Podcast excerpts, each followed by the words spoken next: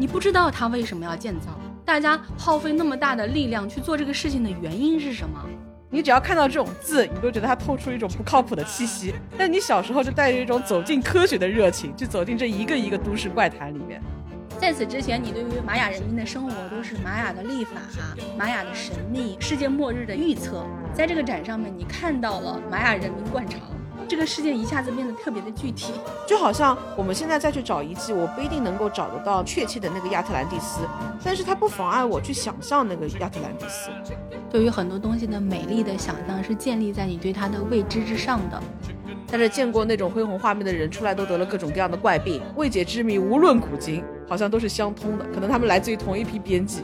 小孩子对于那种遥远的恐怖的东西，他是好奇，但是有可能会发生在你身上的事情，你会真的害怕的。里面有一个成语叫做杞人忧天，那就是我呀。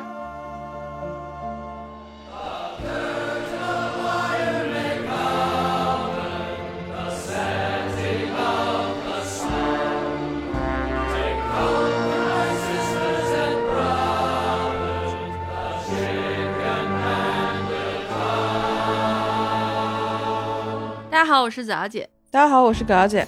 我们今天想跟大家聊一下我们小时候可能都看到过的一种类型的书，就是《世界未解之谜》。这本书为什么会存在在每个人的童年里？这根本就是一个世界未解之谜。这本书是怎么出现在葛小姐的童年里的？不知道，它就很自然，就仿佛每一个孩子的生命当中总会经过一个地摊，那个地摊当中总有一本 C 位是世界未解之谜。我先跟葛小姐分享一下我是怎么得到这个书的。我得到这个书纯粹是因为我爸误解了我的意思。当时我爸是去一个大城市出差，问我说：“你想让我给你带回来什么礼物？”我就说：“我最近对宇宙感兴趣，我想要一本跟宇宙有关的书。”我爸说：“真的是孩子才会说的话，我对宇宙感兴趣。长大了之后，谁敢说这么猖狂的话？” 因为那个时候你就会想知道银河系意味着什么，银河系外面有什么？对对对。然后宇宙有尽头吗？黑洞是什么意思？有外星人吗？而且一个都答不出来。多重宇宙是不是存在呢？飞碟具体是什么样一个构造呢？我很好奇啊。当我爸问我你说的宇宙是什么意思的时候，我就把这一通告诉给了他。我爸牢记于心，尤其记住了外星人三个字。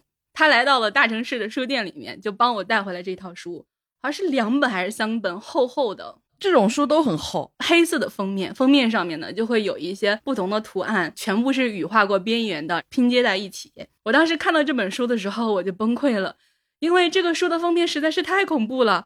它有一个女人的手从泥土中伸出来，底下还有一个没有脚的人漂浮在空中，奇奇怪怪的外星人，麦田怪圈儿，又是一个黑色的封面，你很难不吓到一个小孩子。然后我爸说：“那宇宙。”爸，我以后就是没有对科学产生强烈的兴趣啊，我觉得都是你的问题。我就开始翻看那本书，这本书里面有非常非常多离奇的东西，就比如说这个女人的手，她配的这个故事，他是一个魔术师，他埋在土里一百天，就只伸了一只手在外面，他说他能用手呼吸。嚯，你知道左小姐小时候做过一件什么事情吗？我跟我同学说我有一只眼睛是瞎的，他们说是哪只眼睛？我说是左眼。然后我就把我右眼盖起来，我说你们现在在我的面前比东西，他们就比二，他们说你看到的是什么？我说不知道，我什么都看不见，是一吗？然后他们说哇，他真的是瞎的。直到后来我记错了是左眼还是右眼，故事的包袱在这里。然后他们后来发现我在说谎之后，他们就不信我了。我当时看到这只手的时候，我下意识的反应就是你当我是我同学吗？这个书里面还有很多这样的事情。就说一个记者偶然间拍到一张照片，她是一个穿花裙子的女人，身形有一点半透明，你能够穿过她看到后面的建筑物。而且一般这样的故事，他都会给你配一个非常清晰明确的地址，在波多黎各什么什么地方，或者在新几内亚州的某一个什么街区。我也不能去波多黎各确认一下，我只能相信。我想这地址这么清晰，那当地的人如果没有这个事情，人家肯定会觉得你有问题的嘛。我就想说，哦，拍到鬼魂，真的吗？后来呢，在九儿姐接收到 PS 之后呢，一切就感觉迎刃而解。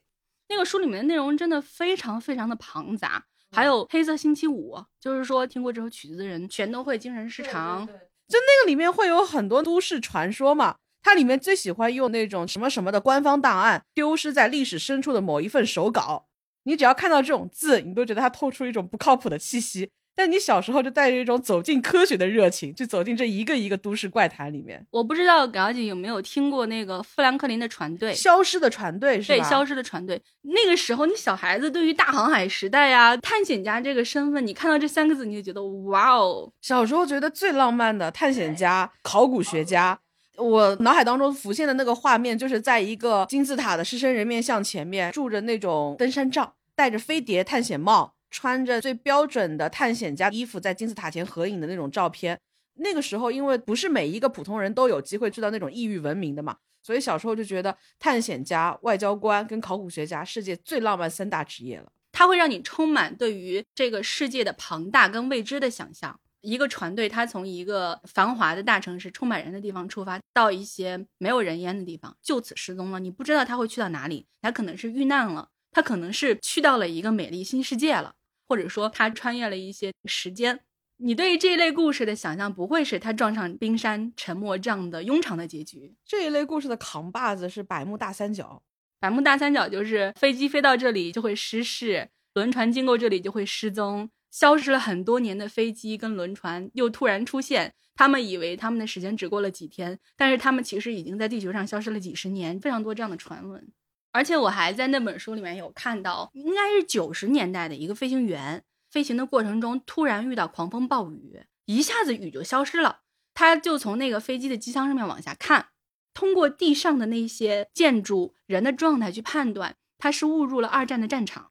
然后他飞了一段时间之后，地上的一切又恢复如常了，地面跟他很焦急的在联络，就说他刚刚信号在地面上失踪了。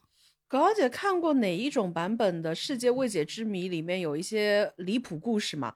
它当中就有一个场景是未来世界的人们可以在任何一个你想去度假的时间点，选择去往过去的任何一个时间的穿越旅行。人会在透明的气泡球里面，时空湖，它竟然有专业名称啊，左小姐。它会乘坐时空湖，然后漂浮在过去的时间线当中，几乎就挨着这个地面。但是你又稍微是在他们头顶上漂浮的，像《清明上河图》的画卷在你面前展开一样，你看到那些人的过去怎么样生活的。我甚至脑海当中还记得一个非常生动的场景，就是在这些时空湖当中，会有导游小姐跟你们提醒说：“各位尊敬的旅客们，你们现在来到的是过去哪哪哪哪哪个节点，您可以看，你也可以评论，但是一定不要去触摸身下的任何一个环境，并且不要乱扔垃圾，因为你的垃圾可能会影响过去的时间线。”就很紧张啊！你不小心，你手机掉下去了，可能就改变了什么。我记得小时候就有讲说，三星堆里面出土了一个类似于像我们现在汽车的方向盘一样的东西。我有印象的是，也是国外的，他们在一个考古现场挖掘出来了一个银币，是当时美国还未发行的银币。而且考古现场里面有两类故事特别的多，一种就是各种消失的文明，它一般一开始跟你说是一位消失的船员。到后面呢，就是消失的船队，再往后就是消失的古城，再下面就是消失的古文明。你仔细推敲，人家是有层次的。包括像庞贝古城，是有人非常明晰的推断了它是怎么样一个消失的状况。它消失的原因是因为火山喷发。其实，在喷发前夕，住在这里面的人们，他们是完全有时间离开这个城镇，去躲开这一场灾难的。但是为什么挖掘出来的这个古城里面有那么多的人，他们就在做着如常的事情，就好像突然之间这些人被定格在了那一瞬间，那就会有人推测说，其实他们已经逃走了，一切好像停止了。这些人就觉得说，哦，可能没有问题了，他们于是回到了自己的家里面。但是第二场喷发来了，所有人都猝不及防，就把他们整个给埋在下面了。而且它保留的非常的完整嘛。它几乎记录了当时很多人的生活的景象，它的繁华的市场。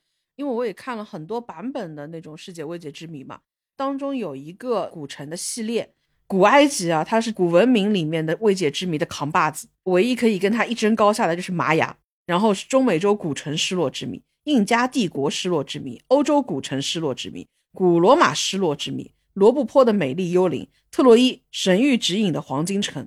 还有一个也是这一类里面一定会出现的，就是古巴比伦的空中花园。你小时候不觉得世界七大奇迹特别宏伟浪漫吗？金字塔，然后巴比伦空中花园、阿尔特弥斯神庙、奥林匹亚上的那个宙斯神像、摩索拉斯陵墓，还有就是罗德岛的太阳神巨像跟亚历山大灯塔，他们当中过半都是非常的 BDO。我唯一一个觉得没有那么吸引我的就是空中花园。对于这个空中花园为什么这么伟大，很不解。因为我当时想象的就是，你要在楼上面种树有那么难吗？而且巴比伦它有一个很完整的故事，如何建造呢？你又可以想象，你就觉得它没有那么神秘，它没有罗德岛太阳神巨像的那种非常宏伟的远古的气息。对，而且我很喜欢几何结构，就是金字塔这种，你不知道它为什么要建造。大家耗费那么大的力量去做这个事情的原因是什么？但我小时候是很喜欢空中花园的。我对空中花园其实是有几个不同时期的感受的变化的。因为你对花园是比较有具象感的，它在我脑海中其实是应该漂浮在空中的一个悬浮岛，在这个悬浮岛的周围最边缘的那些地方，它应该是瀑布，它上面会有很多的绿植仙气缭绕的，透过这些云雾，能够隐隐约约看到一个非常恢宏的宫殿。在这个宫殿的最深处，可能会有一对这个故事当中很重要的他的国王跟王后。到后来，你看到一些很具体的，告诉你说啊，他是怎么样一层一层有数的。在那个时候又没有这么丰沛的建造的技艺跟先例可循，所以他当时造出来的时候怎么怎么样一个恢宏，我当时觉得好无聊哦。我脑海当中的天空之城，它砸地上了的那种感觉。我在最开始了解它的时候，我就看到了模拟的它的图片，画的就像是一个五层普通民用住宅楼。每一层里面长出了一些树木和花，所以我对它没有任何的这种额外的想象。文字带给我们的一些想象的魅力，跟你实际变成一个图片之后，它是不一样的。这非常取决于你看的《世界未解之谜》的插图是哪一个版本。对，如果你看的是一个手绘的，画的有点粗糙的，有很多东西甚至有那么些畸变的，它反而有种给你看出版《山海经》的感觉。它有的画出来的会有一种怪物图谱的感觉。但是如果他用了一些那种粗劣的技术手段做出来那种图，反而就丧失了那种美感。就好像你看恐怖故事最有氛围的时候，就是在一个房间里面，所有人围着一个小屏幕，盖着被子。这个可能就是大家会被地摊文学吸引的一个原因。它会有很多很猎奇的、惊悚的、鬼谈的那种东西。我就印象很深的是，小时候我特别害怕又特别好奇的就是湘西赶尸。你想象一下，在那种月黑风高的夜晚，在湘西的深山的那种村寨里面，你突然听到远方传来的那种脚步声，然后你就看到所有的人影啊，全部都是手这样举起来的。突然间有人一拍你背，表姐的爸爸回来了。小时候就一直被这种故事啊，就非常的吸引。我记得我接触这些东西的时候，都是要到四五年级了，所以我那个时候心脏已经成长的比较的坚强了。我当时住的一个房间，它是一个暗房。晚上的时候呢，开一盏小台灯，窝在被子里面，鬼气森森的那种氛围里面看这个故事太爽了。我最害怕的那一阵，应该是看一个地震的科普。那个百科当中，葛小姐就记住了一句话：地震无时无刻，甚至随时可能会发生。葛小姐的天都塌下来了，就觉得说怎么办？我随时随地都可能生活在一场地震当中。那我还活个什么劲呀？地震的话，我要怎么躲呢？你在这样想的时候，你觉得这个世界上危险好多啊！你出去可能会碰到各种各样的灾祸，哇，那个时候真的好担心这个世界呀。后来呢，随着葛小姐开始同步看一本书，叫做《成语大全》，里面有一个成语叫做“杞人忧天”，那就是我呀。就是你会发现，小孩子对于那种遥远的恐怖的东西，他是好奇。但是有可能会发生在你身上的事情，你会真的害怕的。我就是小时候有看到过那种小孩子被人拐啊这种事情，所以我一直对于别人靠近我很抗拒。反而是那些未解之谜里面的东西，我没有觉得很恐怖。而且那时候我们除了通过这种书的渠道接触，还会通过很多科普的动画片的渠道接触。就比如说《蓝猫淘气三千问》。哇，好神奇呀！他会去到金字塔，会去到巨石阵这一些。金字塔跟巨石阵真的是基本上每一种历史未解之谜里面都一定会有的，而且他会给你编很多很离奇的故事，就比如说这个金字塔外星人造的呀，对，外星人造的呀，还会有很多种说法，就是要如果不是外星人的话，人是怎么会有力量去搬动这么巨大的石块呢？包括像那个巨石阵、复活岛石像，他们都是说。这个不太像是人力能够造得出来的东西，那就一定是外星人来访过。而且我记得我看过哪一本历史未解之谜没有提到过，说复活岛的这些巨石的头像，你把它穿过这个地球，你能够在它的另一端找到他们的脚。我是看到过说这个巨石阵，它是一个祭祀的地点，因为在里面挖出了非常多的尸骸。还有人说它其实是一个天文设施，不同的柱子它其实指向的是八个不同的节气那天日落的地点，包括你还可以用这个巨石阵去判断日食月食。他一定会说，在那个时候制作的工艺，然后建造的技术都没有那么的发达。基本上每一个故事的版本都会列一个问题给你，就是在那个时候人们是怎么样把这个宏伟的建筑建造起来的呢？人力是如何完成这个宏伟的壮举的呢？我就记得我看过很多的故事的开头都是这样的一个发问。金字塔的故事里面，我印象最深的就是讲说有很多第一批去过里面的探险队员在什么时间点得了什么样的病。国内的未解之谜里面也有一个对应的版本，就是秦始皇陵。曾经有谁进到秦始皇陵，看到里面其实是星空，有山川，有河流，然后所有的河流都是水银。但是见过那种恢宏画面的人出来都得了各种各样的怪病，你就感觉未解之谜无论古今。好像都是相通的，可能他们来自于同一批编辑，而且他们最后会给你一个科学的解释。刚开始他会说，因为是受到了诅咒，他最后会告诉你，其实是在金字塔里面埋藏着远古的病毒，而这些病毒是现在的人类的身体所不能够抵抗的，是现在的医学一时不能够立刻去帮他们解决的，所以这些人都死于这些东西。我想起来了，这种故事的标题都叫做法老的诅咒。基本上都是探险队员去到里面遇到了法老的诅咒，然后他们为什么会经历如此的灾祸呢？让我们走进科学。他还会给你几种解释供君选择，你想相信哪一种都行。你有没有听说过那种轮回再生的故事？比如说他出生了之后，他就记得自己的前世，他会说得很清楚，我前世叫什么名字，我是怎么死的。然后这个小孩子的家人就重返那个地方，真的找到了他原来的父母。在我看到的这些所有的这种轮回的故事里面，发生最早的一个人是中国的黄庭坚。很难把黄庭坚跟这样的一个故事联系起来。黄庭坚他经常做一个梦，梦到呢一个老婆婆给他做芹菜炒面。他在梦醒来之后呢，他还感觉口中有芹菜的余香。他大概到二十六岁的时候，他到黄州去做知府，就又做了这个梦。这次做的梦呢就很清楚，他梦到自己是如何从自己的家穿过田野，最后到达了这个小茅屋，见到了这个婆婆。于是他醒来之后，沿着自己依稀记得这个路就走了，他就真的找到了那个小茅屋，看到里面有一个婆婆，灶台上摆着三碗芹菜炒面。婆婆就告诉他说：“这个面是我女儿生前最喜欢吃的东西。”她的女儿呢已经死去了二十六年了。这一年呢，黄天天正好二十六岁。这一天呢，正好是黄庭坚的生日，他就说：“我能够去看看你女儿生前的房间吗？”婆婆说：“可以。”他说：“他的女儿是一个非常爱读书的这样一个人，但是呢，他女儿那些书啊，那些东西都被锁在一个箱子里面，这个钥匙我不知道在哪里。”黄庭坚进了房间之后，就很容易就找到了这个钥匙，打开了这个箱子，就看到了它里面写的那些东西，他就发现他前世这个女生写的这个文章，他今生都写过一模一样的。你不觉得这个故事细节到如此具体之后，你就不太相信了？我记得的关于轮回的故事倒不是特别多了，但是我记得这种未解之谜里面几乎有一个大门类，就是外星人的故事，不明飞行物啊，外星人解剖啊。葛小姐走青海湖大环线的时候，被一个地名所吸引，人家是一个正儿八经的景区，名字叫做外星人遗址。葛小姐兴冲冲就开车去了。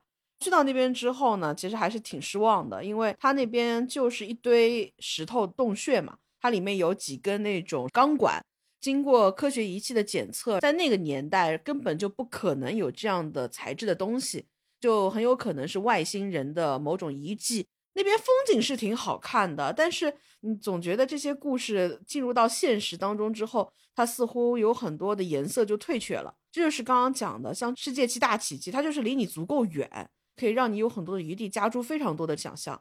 包括我小时候对神庙的场景是跟车田正美的《圣斗士星矢》紧紧勾连在一起的。以前暑假就一直会看《圣斗士星矢》勇闯十二宫嘛。双子座夺了教皇之位，每过一个节点的时候，他都要在神庙里面出来说一段故事啊，就导致葛小姐对那个神庙印象非常的深。而且基本上他们每打一个宫都会出现一个地图嘛。雅典娜的主场景也是在神庙。葛小姐小时候就觉得，在那些神庙里面住满了这些圣斗士们。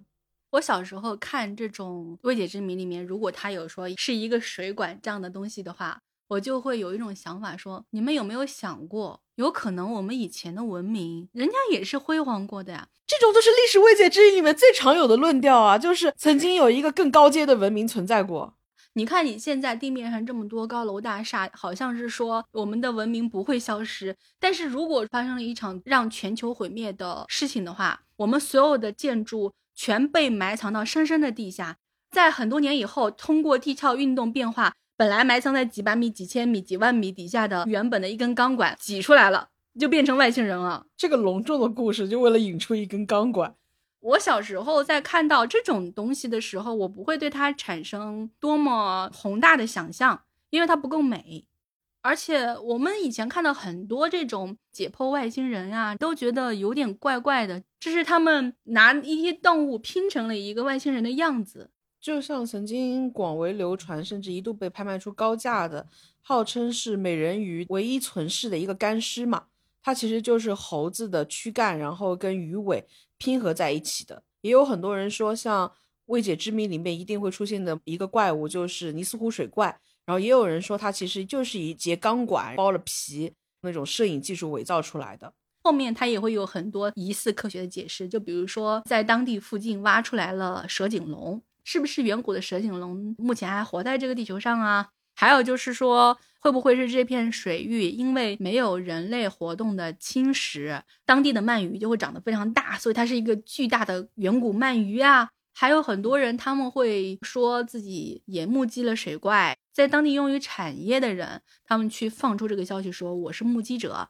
它到最后是造成了这一个区域的旅游业的繁荣。其实很多人去到那个地方，他们未必相信那个地方真的有尼斯湖水怪。但因为这个故事我从小听到大，所以我反而也就想把它当做一个打卡点，我也就去看一看了。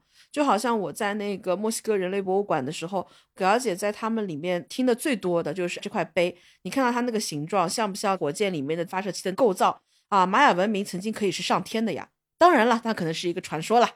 这个故事基本上，他们对每一个客人都会去讲，你就会觉得其实大家也没有把它当很真。当大家都知道某种程度上它就是一个怪谈的时候，它反而好像也有点无伤大雅，反而是一种默契感。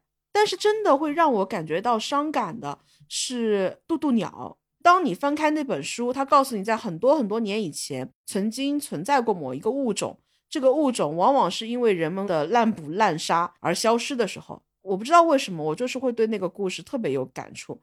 基本上每一个提到此类灭绝物种的，都会提到渡渡鸟。然后我小时候就对渡渡鸟印象非常非常的深，甚至我一想到渡渡鸟，它对我来说就代表着一种悲伤，它代表一种消失，代表着一种你从来没有见到过就已经离开的物种。我在深圳的博物馆看过一个玛雅文明的展，其中有一个就是玛雅人民很喜欢灌肠，其实是一种吸毒。在此之前，你对于玛雅人民的生活都是玛雅的历法、玛雅的神秘、世界末日的一些预测。在这个展上面，你看到了玛雅人民灌肠，你就觉得这个事件一下子变得特别的具体。其实，在很长很长的一段时间里面，我都觉得玛雅文明是一种非常遥远、非常遥远的存在。我甚至是因为对这种文明的向往，才想说我想去看一看它的真实的留在这个世界上的遗迹是什么样子的。所以，可能最符合我预期的就是去到它中部的一些小城的时候，它保有很多的一日游，它可以把你带到真正的偏远僻静的那种玛雅的遗迹里面去，甚至你要坐车，然后再转船，把你最终送到一个小洲上面，经过一小片原始森林，才能到达那一个曾经玛雅文明的遗迹的地方。他会告诉你，这是四十二号碑石，这是三十六号碑石。在那一刻，你感觉你曾经在百科全书上你想象过的画面，好像你真实的去走了它一遭。但是这其实只是一种局部。就比如说，我去到最标志性的那一个玛雅金字塔下面的时候，它一点远古的神性的气息一丝丝都没有，它就是一个大公园。那个周围的草坪基本上就是你感觉你踏在世界杯的足球场上的那种感觉，甚至有很多人在那个草坪上恨不得当场野餐起来的时候。就他就好像把你曾经期待过的那种景象，他用另外一种方式重构在你面前了。很奇妙的是，我没有喜欢哪一个或者讨厌哪一个，就好像我们现在再去找遗迹，我不一定能够找得到确切的那个亚特兰蒂斯，但是它不妨碍我去想象那个亚特兰蒂斯。对于很多东西的美丽的想象是建立在你对它的未知之上的，你对它所知甚少，所以你才会用你丰富的想象去建构它，去探索它。你就会更觉得这个东西神秘莫测。我小时候想到亚特兰蒂斯最主要的一个场景，就是安野秀明画过一个版本的动画片，是《海底两万里》。它的核心主人公在那个场景里面，又是灌注在一个法老的身体当中的，他就好像是把葛小姐小时候看的很多的未解之谜的元素重新回炉再造的一个场景，它留存成了我自己脑海当中一个版本的名场面。我不知道你有没有听过，一个丈夫跟妻子去泰国旅游，妻子失踪了，他就只能一个人回到国内。过了很多年，他有一次参加了一个演出。他在里面看到一个箱子，里面有一个残缺的人做这种畸形的表演，然后那个女人是他的妻子。这个场景不像未解之谜，像地摊文学的另外一个瑰宝故事会。故事会里面经常会有这种看着看着突然间挺毛骨悚然的这种故事。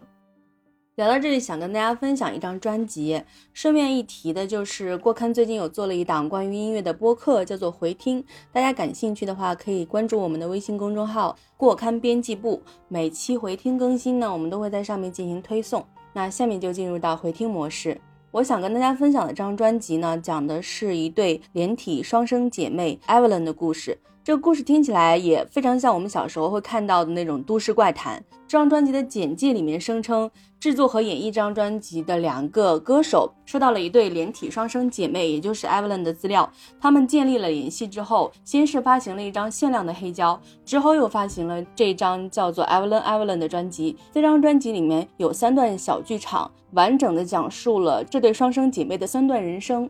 一九八五年，泰坦尼克号的残骸被发现。双生姐妹的母亲躺在一个医疗条件和技术都很堪忧的小诊所里面生产。年轻的母亲在孩子出生之后的十二分钟就死掉了。医生把孩子接生出来之后，发现这对孩子是双头、三足、两个心脏的连体畸形婴儿。医生就把孩子们放在手术台上，拿出了一把电锯。在这个疯狂的医生即将要锯向这个婴儿的时候，被路过的警长发现了。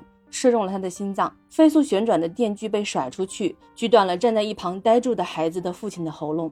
警长呢，只能带走这对婴儿。在路上，警车和一辆装满鸡的大卡车相撞了，鸡毛飞了满天。警长在这个车祸中也去世了。从卡车上走下来一个小个子的养鸡的男人，他把躺在后座的孩子们带走了。一九九一年，超级任天堂刚刚发布，苏联也在这一年解体。连体姐妹在养鸡场里面已经生活了六年。养鸡人的生意做的是很成功的，但是他很孤僻，他也没有结婚，他不懂得如何照顾婴儿，所以孩子们像鸡一样被关在笼子里面。有一天，这个养鸡人消失了，女孩们等了很久，他都没有回来。鸡场的鸡渐渐都死去了，孩子们很饿，他们又只好走出了家门。一辆路过的车把他们带走了，他们被辗转运送到很远的地方，那里是一个所谓的花骨朵国际娱乐公司。来到这里之后，他们会被拍摄照片。会被介绍给一些叔叔，负责照顾他们的阿姨说，这些叔叔都是家人。连体姐妹在这里并不是很受欢迎，就只有一个叫三蒂的女孩会保护他们。她在这个萝莉岛一样的娈童组织里面是很受欢迎的，她的叔叔也是最多的。但是后来三蒂就消失了。艾文发现这里的女孩到了十二、十三岁就会突然消失。在姐妹俩十一岁的时候，有个老男人过来把她们带走了，他们就到了一个叫做迪拉德和弗雷顿奇异秀的地方。在这里，他们接触到了世界闻名的一对连体大象。连体姐妹被要求坐在大象背上弹唱。这对大象也很喜欢女孩们，但是渐渐的，大象就患病了。慢慢，它记不得女孩们了。在姐妹俩十六岁生日的当天，大象去世了。没有了大象之后，他们被迫开始做一些他们并不喜欢的表演。同时，有激进组织开始对他们产生兴趣，要求把他们分离，甚至拿一些电锯恐吓他们。姐妹俩被吓坏了。二零零四年，她们逃离了马戏团。这一年，《达芬奇密码》是《纽约时报》评选的畅销书第一名。姐妹俩带着尤克里里搭便车到了一个加油站附近的汽车旅馆。旅馆的老板给他们提供了填写彩票的工作。他们很希望可以和客人交流，但是客人呢只会觉得他们恶心。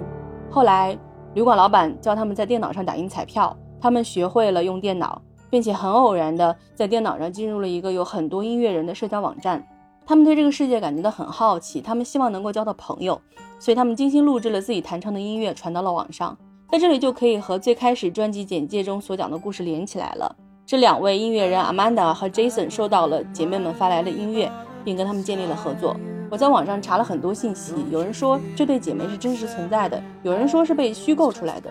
但是无论如何，这张专辑和这个故事都是非常精彩的。这张专辑的音乐元素也很丰富，有一些形似音乐剧的歌，也有带着爵士感的欢快的歌曲。但是不管是怎么样的曲风，在歌词里面都会用一种非常漫不经心的方式，传达出一种强烈的具象的悲伤。What shall we wear tonight? What shall we eat today? Can we go ice But we skating? just did that yesterday. Should we be firemen? Can we be astronauts? What if they find They're not us? looking anywhere. Evelyn, Evelyn, why do we bother to stay? you running? 我印象中世界未解之谜，它往往不会是单册，它里面经常会分为那种古今历史秘闻总集、考古发现之谜总集、奇妙生物之谜总集、人类奇闻怪事总集、人类探索之谜总集、神秘湖海之谜总集，诸如此类各种各样的总集。左小姐刚刚讲的这个故事，就会让我想到她的那个里面有一章是关于奇特的孩童、双面婴儿、双头婴儿、无骨婴儿、人肺婴儿、超重婴儿、太空婴儿、超高婴儿、腹壁透明婴儿、无脑婴儿、双脑婴儿、鱼鳞婴儿、双头三臂单体婴儿、红白脸婴儿、三个耳朵四条腿的婴儿。刚刚有两个给我留下了印象，一个是双面婴儿，他不就是奇洛跟伏地魔吗？是哦，超重婴儿是怎么挤进来的？他只是胖而已。就是不要对这种目录有如此高的理性的要求。有一本书叫做《那些我们从小问到大却没有答案的事情》，它里面的目录就讲说，为什么人们要工作？为什么我要做家务？为什么我们的衣服要洗？为什么人要结婚？我记得当中有一个章节叫做上学，哇，那些简直是灵魂发问：为什么我要上学？我的朋友说他是一个天才，这可能吗？有些孩子的功课就是比其他孩子的好吗？为什么我要做家庭作业？为什么我要经常去图书馆？为什么我输掉比赛时要有风度？我的同学说他左眼是瞎的，这是真的吗？一个小小的返场送给大家。它部分至少还是有逻辑的，但是有一些地摊百科啊，它就是真的没有逻辑。就比如说有一册丛书，它的名字叫做《你敢去找吗？消失在历史中的一百种东西》，你敢破解吗？掩盖在历史中的一百个秘密，你敢去做吗？挑战人生极限的一百件事情。当你觉得那种消失在历史中的一百种东西，掩盖在历史中的一百个秘密已经颇为荒诞的时候，那你这个时候就要打开挑战人生极限的一百种事情。第一件你要去挑战的事情，在世界杯决赛中进球，这是我想挑战就能去挑战的事情吗？而且啊，它逻辑很清楚。第一段会告诉你为什么这件事情值得你去做。这个盛会四年一次，得到这个机会的人少之又少。我不清楚这一点吗？第二部分，他告诉你你怎么去做。首先，你要变得足够优秀，这样教练才会注意到你。言之凿凿，有理有据，层次分明。其次，你必须身体健康，多练习，这样你就可以把球控住。实话实说，把球控住跟在世界杯的决赛中进球还是有一点差距的。像这种，你往后看，你就会发现，在世界杯决赛中进球，之所以被放在第一个，因为确实它还不够离谱。它后面分别给你提出来的要求是拥有一座私人岛屿。我倒是要听听看，我怎么样去挑战它？我怎么样拥有一座私人岛屿呢？他会跟你先分析一下啊，你要仔细的考虑一下，你真的愿意长期与世隔绝吗？我如果能够拥有一座私人岛屿，我就同时可以在洛杉矶、在纽约拥有一个大别墅。当然，你也可以不完成这件事情嘛，你可以挑战其他的。他也列出了其他的选项，比如说你获得诺贝尔奖可以百世流芳，你就感觉这个作者在写这个东西的时候，你不知道他是怎么样定位自己的。就比如说他当中有一个目标是成为国际象棋大师，这是什么？在终极战术的游戏里证明自己的实力，然后问你为什么你们还不去做呢？这种游戏让我们这种最聪明的人啊都煞费脑筋。而且你在那一些百科全书里面，你会看到很多错误的东西。我之前曾经在一个百科全书上面看到他给我科普，他说雨点其实是半圆形的，左侧是一个直线，右侧是一个半圆，这很显然它是不对的嘛。但是他就言之凿凿的告诉你，自信是地摊文学一个非常重要的因素。地摊文学它虽然不值得怀念吧，但是它某种程度上，它又是跟那种很多盗版书盛行跟猖獗的那个时期还是有一些关联的。因为有很多的书都不是从书店里面买的，可能就是在某种小街的旁边，然后就会有几辆车这样子摆开，有那种印制的非常非常粗糙的各种武侠小说、台湾言情小说的集订本，再会有很多正规书籍的缩印的版本。随着后来对于盗版书籍的整肃啊，这种真正的地摊板车慢慢不见的时候，这些书其实也就逐渐被淘汰清理了出去。像这种书本身是应该被淘汰掉的，但是它作为某一种时期，它好像确实在生活当中是非常常见的。你看，我们聊到这些记忆，虽然说它当中有很多很荒唐的成分，但是你聊下来还是会觉得很开心，你会怀念那个时期的自己。这个是我们小学时候看的一些书。但你看我们在聊的时候，我们并没有因为这个书就被它影响成了一个什么样的人。小孩子他自己是有判断力的，因为你看我们两个当时在读这个书的时候，曾经疑惑过。我觉得这个疑惑、这种好奇，对于一个事情它是真是假的推断也好、思考也好，对人来说都是一个很有启发性的事情。当然还是要看有质量的书籍，然后去支持正版的书籍。但是它并不妨碍我们可以更多的去看一些可能它没有那么正儿八经的、没有那么严肃的一些东西，这些世界历史之谜啊，其实想想质量也不怎么严谨的书，为什么你现在回想起来，它还是会有一些乐趣的成分在？长大之后，也许你不会再向往成为考古学家，你也不能成为外交官，你也没有办法成为探险者，但是你还是会很向往那些东西的。你曾经通过一些故事去了解过、向往过，这本来就是一种很奇特的经历。一个小孩子，他曾经在全黑的房间里面开着台灯，他的世界就只有一个房间那么大，但是他脑内的世界上至远古，时至今日未知的地球。当时的那个小房间，它就像一个小船。我在阅读这本书的时候，我是在时间的洪流里面遨游着的。你的想象力会打破所有的这些界限，它是一种人跟世界的打通。对于世界的好奇，对于宇宙的好奇，对于未知的一切东西的好奇，是人类前进的一个动力。很多事情都是因为你这样一点好奇去发展开来，文明慢慢慢慢延展出来。Him up and what he say? I ain't seen that girl today. So if you see my sister Evelyn, tell that girl to hurry home again. Where, oh, where'd my sister Evelyn go?